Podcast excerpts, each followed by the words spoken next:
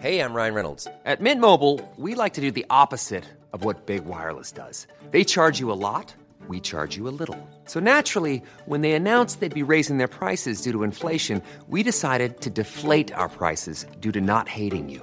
That's right. We're cutting the price of Mint Unlimited from $30 a month to just $15 a month. Give it a try at mintmobile.com slash switch. $45 upfront for three months plus taxes and fees. Promo rate for new customers for limited time. Unlimited more than 40 gigabytes per month. Slows. Full terms at mintmobile.com.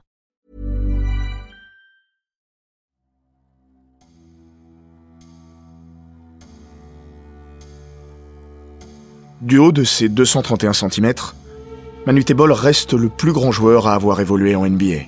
Redoutable contreur, il a aussi laissé une empreinte inoubliable pour son orgie à trois points, un soir d'hiver 1993. Ce soir-là, le regretté soudanais, disparu en 2010, a quitté son costume de géant aux mains carrées pour se muer en shooter de folie.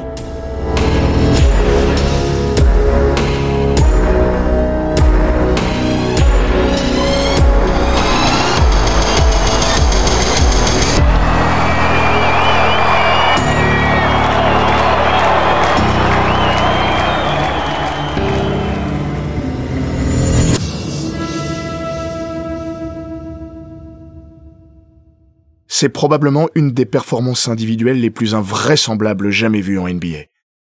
Pas une des plus grandes, non. On ne parle pas des 81 points de Kobe Bryant face à Toronto. Encore moins des 100 de Chamberlain, ou du combo 30 points 40 rebonds de Bill Russell lors du match 7 des finales de 1962.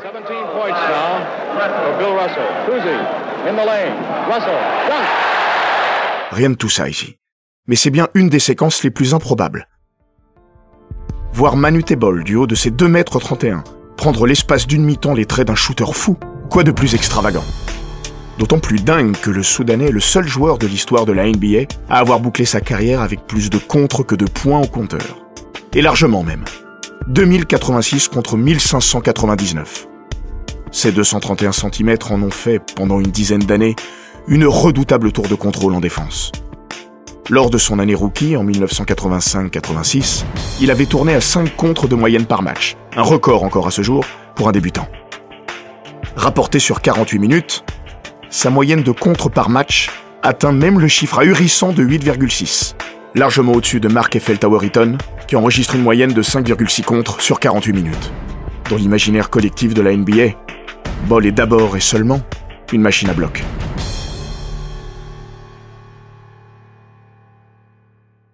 Offensivement, en revanche, Manuté le géant a toujours été un joueur extraordinairement limité. Sur une saison, il n'a d'ailleurs jamais dépassé les 4 points par rencontre. C'est dire. Pourtant, le 3 mars 1993, Ball a donc pris feu, en quillant les paniers à trois points comme les perles. Un moment sidérant, même sur un plan visuel, dont la gestuelle peu orthodoxe du Soudanais avait de quoi interpeller. À l'époque, le gentil géant évolue à Philadelphie depuis près de trois ans. Il n'est plus qu'un homme du banc. Même sa moyenne de contre s'est effondrée. À 30 ans, le géant est clairement sur la face descendante de sa carrière. Il est encore, comme il l'a toujours été, un vrai personnage. De par sa taille et son envergure démesurée. De par son histoire hors norme, elle aussi, à l'image de son physique. L'enfant de Gogréal, dans l'actuel Sud-Soudan, ne commence le basket qu'à 15 ans quand ces centimètres sont devenus un atout trop évident pour ne pas être employé. Cinq ans plus tard, il déboule en NBA. S'il n'y deviendra jamais un joueur majeur, la NBA lui a toujours gardé une certaine affection. Et sa mort en 2010 va susciter une vraie émotion dans la Ligue nord-américaine.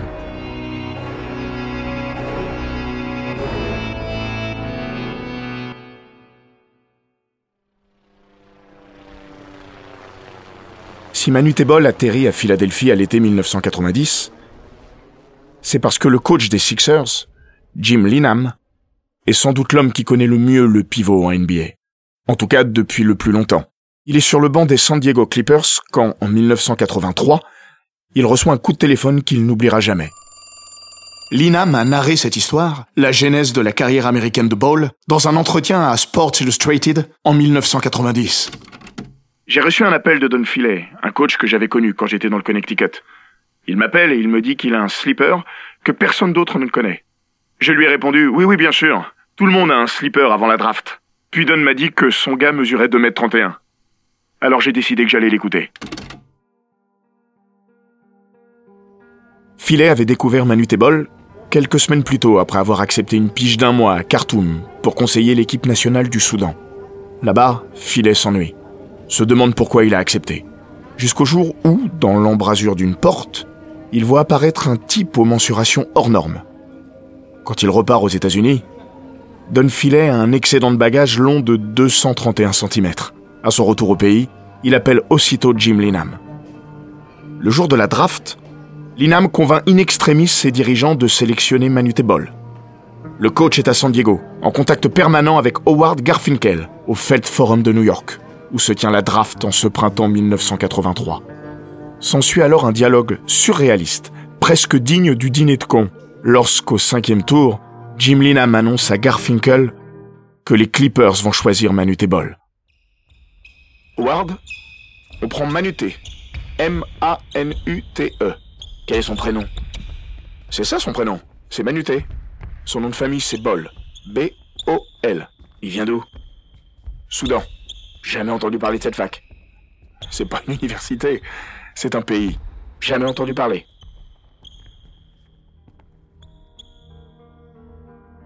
Drafté par les Clippers, Manu Tebol verra finalement ce choix invalidé par la NBA, car il était à l'époque trop jeune selon les règlements de la Ligue.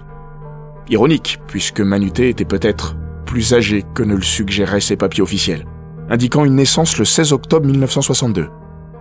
Kevin McKay, l'ancien coach de Cleveland State, un de ceux qui l'ont accueilli aux États-Unis, assure que personne ne savait vraiment son âge. Jason Williams est même persuadé que le Soudanais, dont il fut l'équipier à la fin de sa carrière, a joué en NBA à 55 ans. En 2016, il a raconté cette anecdote délirante. Il disait avoir 35 ans. Mais quand on était sur le banc, je regardais les cercles et les cicatrices qu'il avait sur la tête. Et un jour, je lui ai demandé, Manuté, c'est quoi ces trucs sur la tête? Là, il m'a répondu, les Blancs ont perdu mon certificat de naissance dans la jungle. Donc tous les 5 ans, je prends une pierre et je me coupe le crâne avec. Je me suis dit, ah, ok. Puis le match d'après, j'ai regardé, j'ai compté, et je me suis dit, putain, Manuté a 55 ans.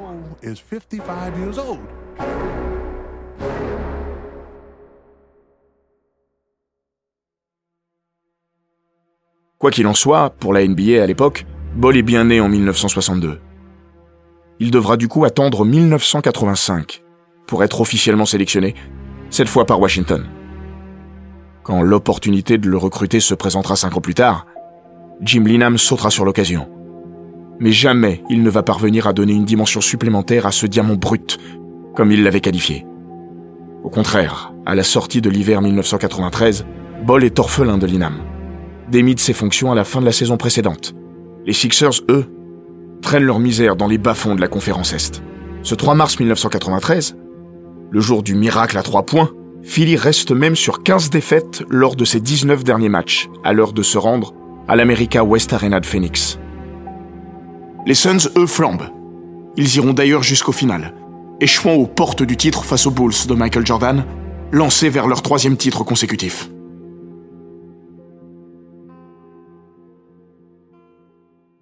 La venue des Sixers dans le désert a des allures de symbole. Phoenix est emmené par sa superstar, Charles Barkley, lequel a justement quitté la Pennsylvanie à l'intersaison pour satisfaire ses ambitions. À Philadelphie, on retrouve pas moins de cinq anciens joueurs de l'Arizona. Beaucoup d'entre eux ont été mis dans la balance lors du trade de Barclay. Doug Moe, le coach des Sixers, avouera avoir été tenté de jouer sur cette corde-là. Il envisage deux équipes de départ. Le premier avec Grant, Ornasek, Gilliam, Perry et Lang, les cinq ex-Suns. Le second avec son cinq majeur habituel. Il opte finalement pour celui-ci.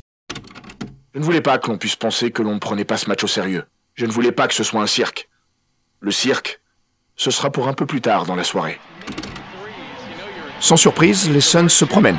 43-24 à la fin du premier quart-temps. 72-48 à la mi-temps. Une boucherie, plus qu'un véritable match. Charles Barkley martyrise son ancienne équipe et particulièrement Gilliam, qu'il déteste.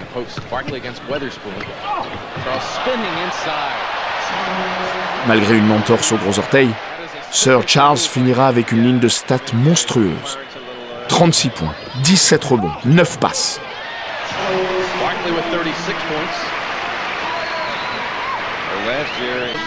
Pourtant, un quart de siècle plus tard, personne ne se souvient du match de Barclay. 25 ans plus tard, cette soirée se résume à trois lettres. B. O. L. Bol. Le pivot soudanais ne quitte pourtant pas le banc une seule seconde au cours des 24 premières minutes.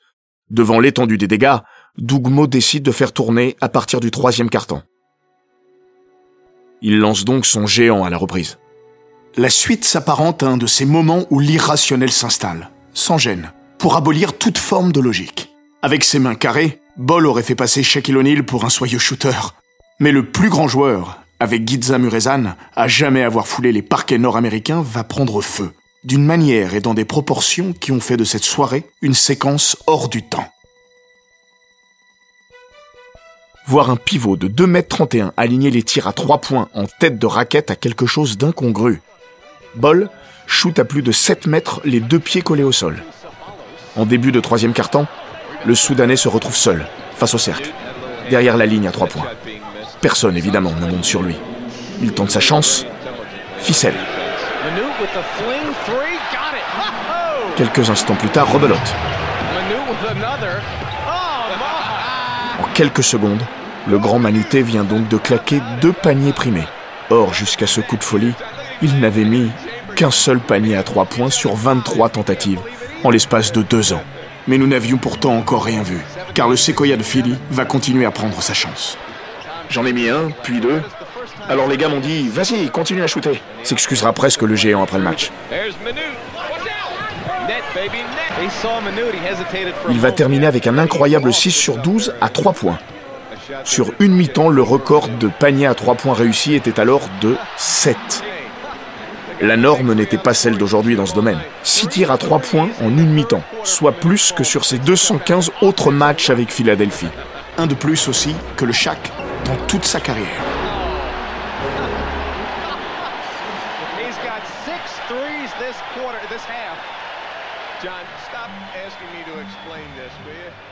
Ball avait déjà connu une certaine réussite à longue distance du temps où il évoluait à Golden State.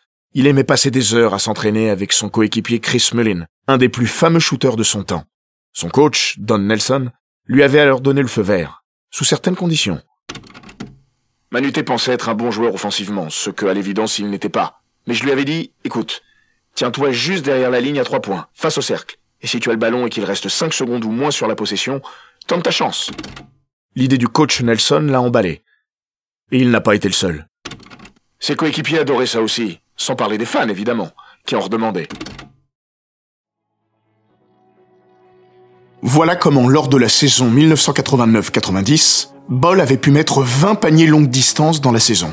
Mais entre 20 en 80 matchs et 6 en 24 minutes, il y a évidemment une marge. Paradoxalement, au cours de ce match, Ball aura été le seul à régler la mire de loin. À Phoenix, Danny Ainge, grand shooter devant l'éternel, rentre au vestiaire avec un 0 sur 7 derrière la ligne à 3 points. Le monde à l'envers. L'America West Arena est hilar devant la réussite du Soudanais, qui n'empêchera toutefois pas Philadelphie de s'incliner. Mi-amusé, mi-désabusé, Doug Moe dira Manuté a été énorme. En même temps, si nous avions été un peu plus compétitifs, Manuté n'aurait jamais pris un seul shoot à 3 points.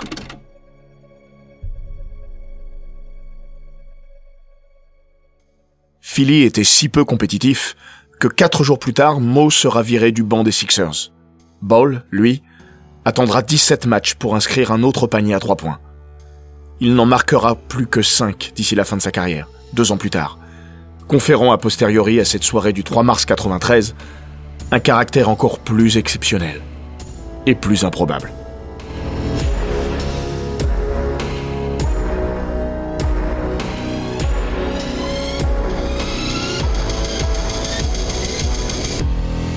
Cet épisode des grands récits d'Eurosport a été écrit par Laurent Vergne.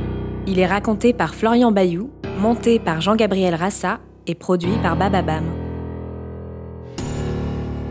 N'hésitez pas à vous abonner, commenter, partager et noter ce podcast sur Apple Podcast, Google Podcast, Castbox, Spotify, Deezer et toutes les plateformes audio.